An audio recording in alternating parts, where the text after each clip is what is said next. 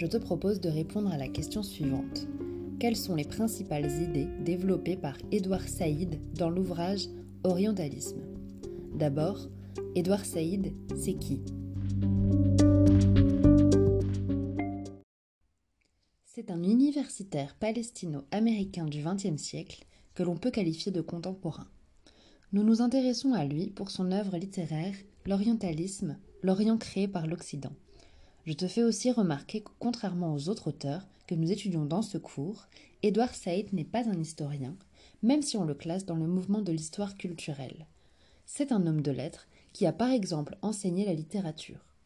Il est connu pour avoir créé la notion d'orientalisme, qui en gros dénonce la vision stigmatisante, réductrice et condescendante du Moyen-Orient, diffusée et créée par des artistes et écrivains occidentaux.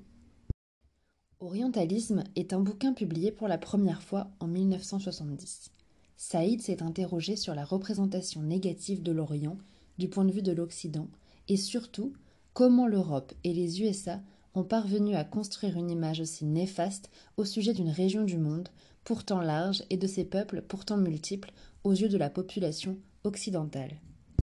Pour Saïd, cela s'est passé en trois étapes.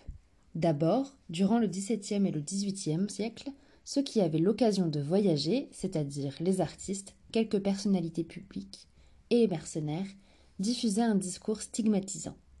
Les habitants des régions orientales étaient décrits comme différents et extraordinaires, et dans un même temps, ce discours laissait entendre que leur différence réside dans leur barbarie, qu'ils vivaient presque à l'état sauvage et que leurs comportements et coutumes étaient à la limite de la morale. Au XIXe siècle, ce discours s'empire. Ce ne sont plus seulement les artistes et quelques individus qui ont l'opportunité de voyager, mais les scientifiques et les universitaires s'y mettent aussi, si bien que les personnes issues des peuples orientaux sont qualifiées par l'autorité scientifique comme fondamentalement inférieures scientifiquement différents. Depuis le XXe siècle, cette représentation, selon Saïd, est dans la continuité de l'image stigmatisante créée et diffusée depuis trois siècles dans l'imaginaire collectif.